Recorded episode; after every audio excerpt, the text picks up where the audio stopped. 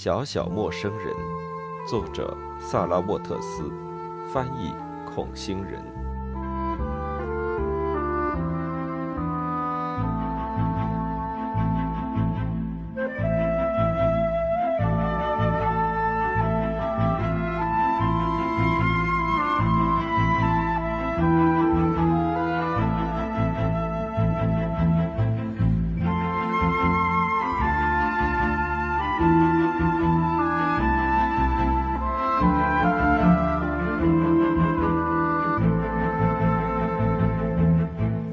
一。章。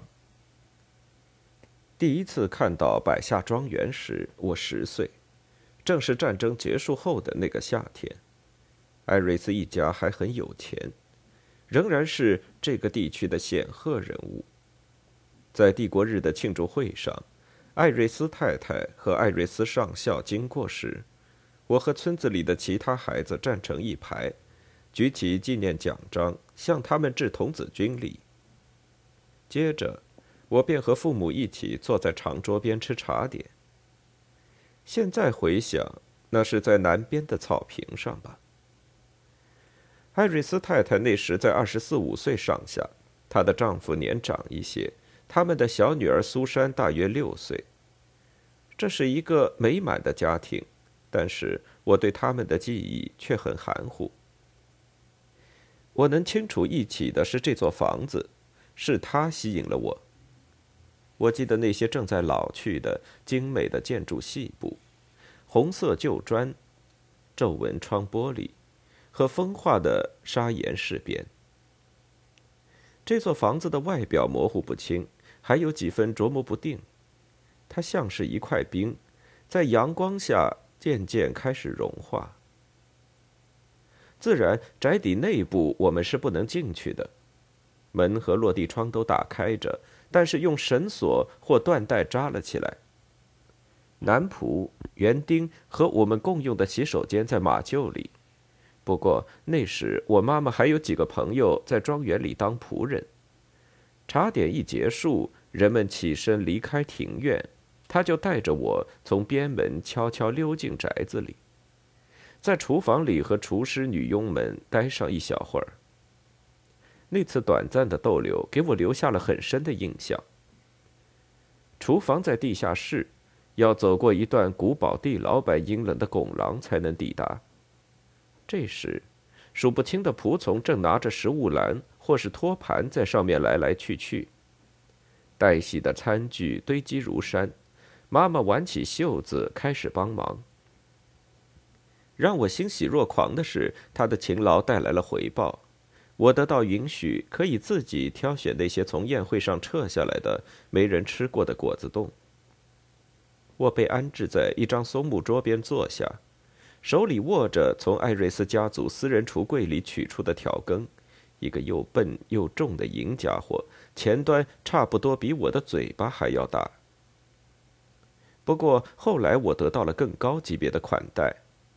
拱廊上方的墙壁上安装着连接铃锁和铃铛的分线盒，每当铃声响起，催促客厅的女佣上楼，她就会带上我。这样，我就可以从那块将房子前后分为两个世界的厚毛呢帘幕向外偷窥。女佣告诉我，如果我是个听话又安静的孩子，就该站在那儿乖乖的等他回来。我只能待在帘幕后面。因为如果上校或者他的太太看到我，就会引起骚乱。通常情况下，我是一个听话的孩子。可是，两条大理石走廊交汇在那面帘幕掀开的地方，每一条走廊里都堆满了精美绝伦的物件。女佣刚刚轻快地消失在一条走廊上，我就勇敢地几步踏上了另外一条走廊。一阵令人惊讶的战栗涌上我的心头。并非因为善越了雷池，而是因为这房子本身，它的每一个角落都令我激动。地板上的亮光，年代久远的木椅和壁橱泛出的光泽，镜子的倒角和边框的涡卷，我被吸引到了一面光洁的白色墙壁前，墙上有橡树籽和树叶图案的石膏装饰线角。除了在教堂里，我还从来没有见过像这样的东西。我飞快地仔细打量了一遍，然后做了一件至今仍然觉得极为大胆的事情。我用手指去抠其中的一个橡树子，想把它从墙上撬出来，没有成功，于是便用随身的小折刀把它挖了出来。我不是有意要毁坏艺术品，也不是那种捣蛋的男孩，只是出于对这房子的崇拜，想要拥有它的一个部分。或者可以说是一种我以为普通小孩或许无法体会的崇敬感，让我做了这件事。通常，一个男人渴望从他突然为之迷恋癫狂的女孩头上取下一缕秀发珍藏。我想，我就是这种感受。我好不容易才拿到了那个橡树子，没有我期待的那么干净利索。我用力向外拔它的根部时，带出了一把纤维。白色粉末和沙粒，这真令人扫兴。很可能，我原本想象它应该是大理石做的，但是没有人出现，没有人来抓我，就像人们说的，眨眼之间就干完了。我把那个橡树子放进口袋里，溜回帘幕后面。客厅的女佣很快就回来，把我带回了厨房。我和妈妈向厨房里的仆人们道别，回到了花园里和爸爸会合。此刻，我感觉到了口袋里的石膏块带给我的那种病态的兴奋。我开始担心艾瑞斯上校那个可怕的男人发现墙壁被破坏会停止宴会。但是，下午过去了，暮色渐渐升起，天下太平。我和父母随着里德克特的人们走回家，一路上，蝙蝠在我们头顶掠过、旋转，仿佛在看不见的琴弦上翩翩起舞。最后，当然了，妈妈发现了那个橡树子，我把它从我的口袋里拿进拿出，它在我的灰色法兰绒短裤上留下了白色的痕迹。我妈妈终于弄明白她手里的奇怪小东西是什么的时候，她都快要哭出来了。他没有过我，也没有告诉爸爸，也没有责备我的意思。他只是看着我，含泪的双眸既困惑又羞愧。像你这样聪明的男孩，应该更识大体。我以为他会这么说的。我小的时候，人们就常常这样说。我的父母、叔叔、校长，各种各样对我未来充满兴趣的成年人都会这样说。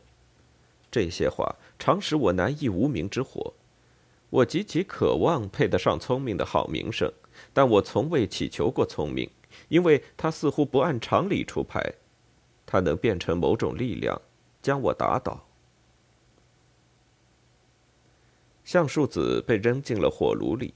第二天，我在炉渣里发现了被烧黑的硬块。不管怎么说，那一年应该是百下庄园最后的辉煌。接下来的帝国日庆祝会由另一个家族承接，在相邻的一座宅邸里举办。百下庄园从此日复一日的衰落下去。不久之后，艾瑞斯家的女儿夭亡，艾瑞斯太太和上校也更加深居简出了。我隐约记得他们下面的两个孩子卡罗琳和罗德里克出生的日子，但那时我已在利明顿书院读书。正忙于和苦涩琐碎的生活作战。妈妈在我十五岁的时候死于流产，我童年时她就经常性的流产，最后这次要了她的命。我的爸爸一直看着我从医学院毕业，回到里德克特成为一名职业医生才去世。艾瑞斯上校几年以后就死了，我记得是死于动脉瘤。他离世之后。百下庄园更加隐没无闻，庄园的大门常年紧闭，坚固的棕色石头界墙虽然不高，但足以阻隔外面的视线。尽管这座房子宏伟壮观，在沃里克郡的大街小巷，却没有一个地方能够瞥见它。当我沿着百下庄园的界墙闲逛的时候，我不时想起他，想起在那里宴饮，时间停留在一九一九年的那一天。生机勃勃的砖立面，冰凉的大理石走廊，而每一条走廊里，都堆满了精妙绝伦的小物件。我再次见到这座庄园时，已经是三十年后。另一场战争刚刚结束，庄园的变化令人震惊。我去那里纯属机缘巧合。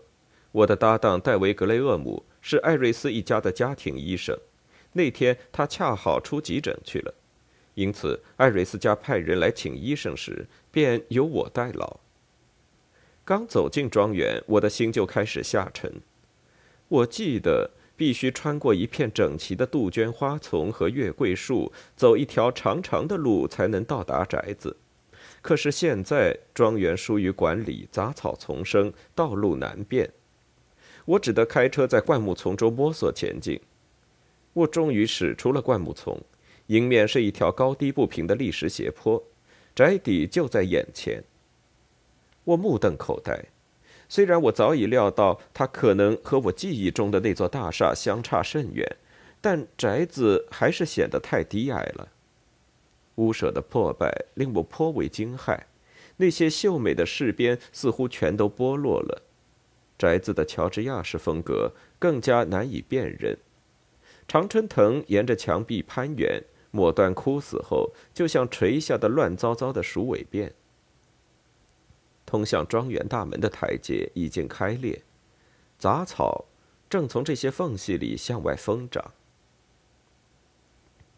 我把车停好，走了出来，却不敢使劲关车门。眼前的庞然大物让人不免对此忧心忡忡。我到达时，似乎没有人听到。我稍稍迟疑，便踏上了嘎吱作响的鹅卵石路，小心翼翼地走上开裂的石头台阶。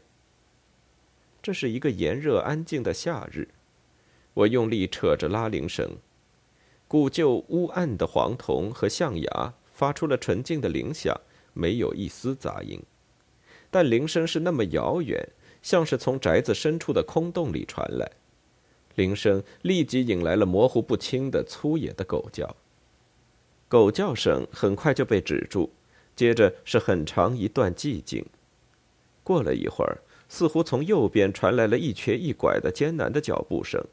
片刻功夫，艾瑞斯家族的男丁罗德里克在角落里出现了。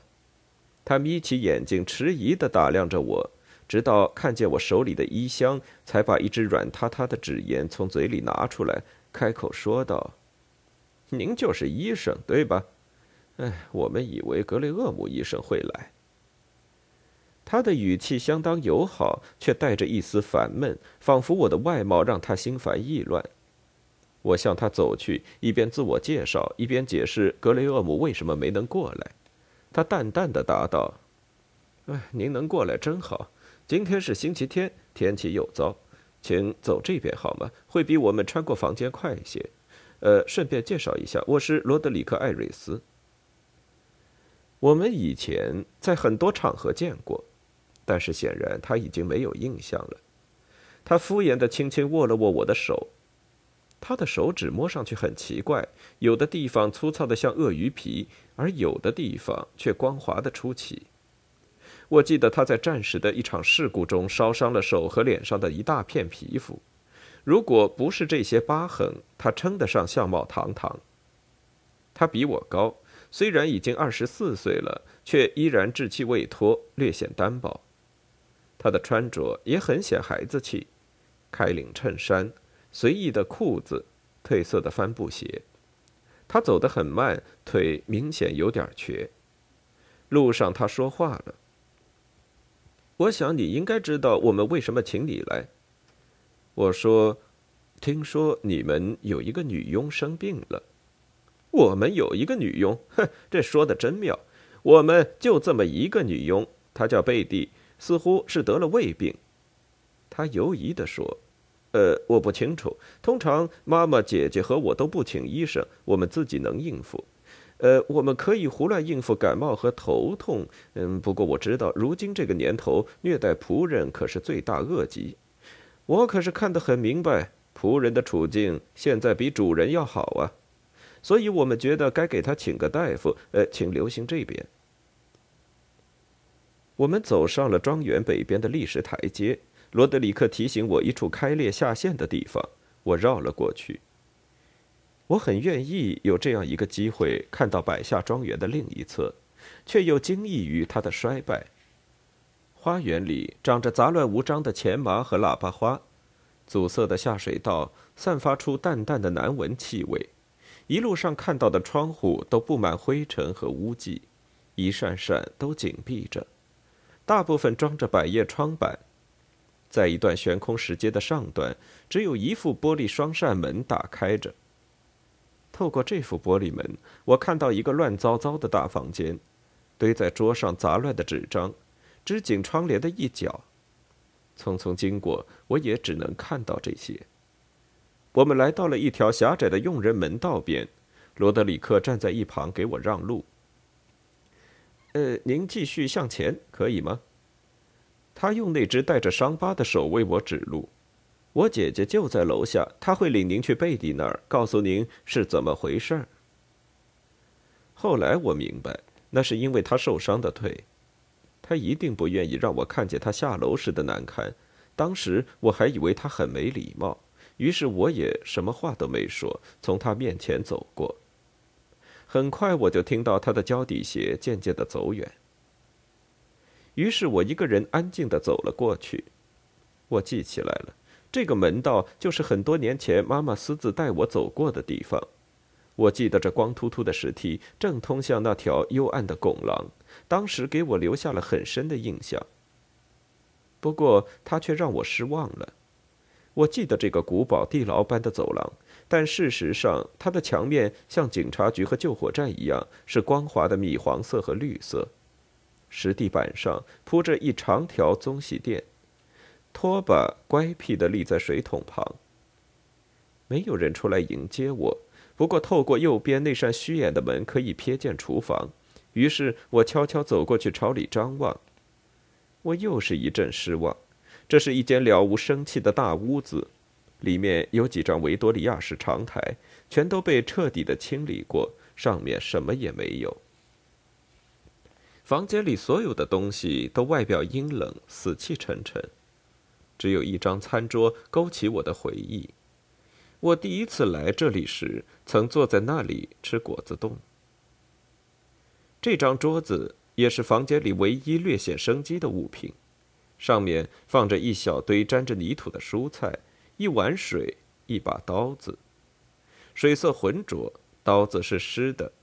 似乎有人刚开始工作便被临时叫走了。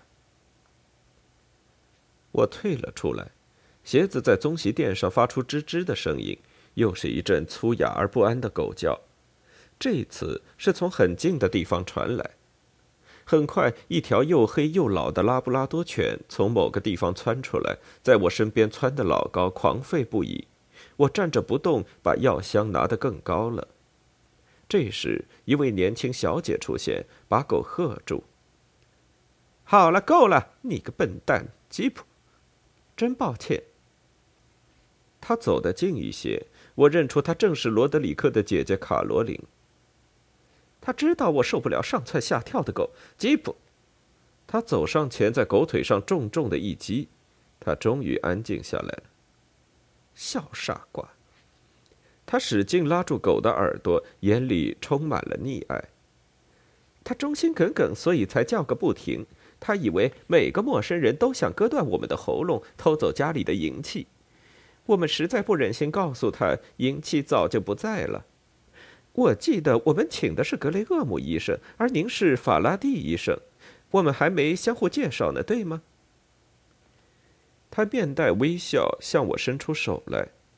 他的手比他弟弟的坚定，也诚恳得多。我以前只在乡间集会或沃里克郡和利明顿的大街上远远看到过他。他比罗德里克略大一些，二十六七岁的样子。乡间有一些关于他的传言，好比心肠过热呀、老处女、精明的姑娘。这么说吧，他相貌平平，对姑娘家来说个子太高。大腿和脚踝又太过粗壮，头发是那种淡淡的英国棕，如果护理得当，还是相当漂亮的。但是我却从未见过他干净整洁的样子。现在，这一头棕发正乱蓬蓬地搭在他的肩上，仿佛他刚用厨房的肥皂洗了头，却忘记梳理。此外，她是我所见过的女性当中穿着品味最差的一个，脚蹬一双男士拖鞋，身上的裙子也很不合身，使得那宽胸肥臀实在令人无法恭维。他的眼睛是淡褐色的，很矮板，脸很长。下巴棱角分明，外貌实在平庸。我觉得只有他的嘴巴长得还不错，大的出奇，形状很好，也很有动感。我再次说明了格雷厄姆的急诊和替换成我的原因。他的回答和他弟弟一模一样。好吧，您能来真好。贝蒂来我家的时间并不长，不到一个月。他家住的实在太远了，在索瑟姆那边。我们不想打扰他家人。据大家说，他妈妈是个坏蛋。他昨天晚上开始抱怨胃痛，今天早上也不见好转。我觉得嘛，必须请医生确诊。您现在可以给他看病吗？他就在那儿。他边说话边转过身，迈开粗壮的小腿向里走去。我和狗跟在他身后。他把我领进走廊尽头的那间屋子。以前可能是管家的起居室，它面积比厨房略小，却和地下室的其他房间很像：石头地板、扁扁的高窗和单调刻板的粉刷。壁炉的炉栅很窄小，扫得很干净。屋子里摆着一把褪色的扶手椅、一张桌子和一张金属架子床，是那种闲置时可以折起来藏进橱柜后墙洞里的折叠床。床上。躺着的人瘦小纤细，身上罩着一件衬裙或是无袖睡袍，一眼看上去我还以为是个孩子，凑近一些我才看出，这是个十来岁发育不良的女孩。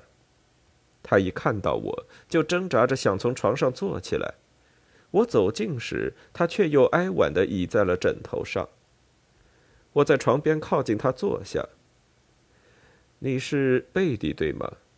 我是法拉第医生，艾瑞斯小姐说你胃痛，现在感觉怎样？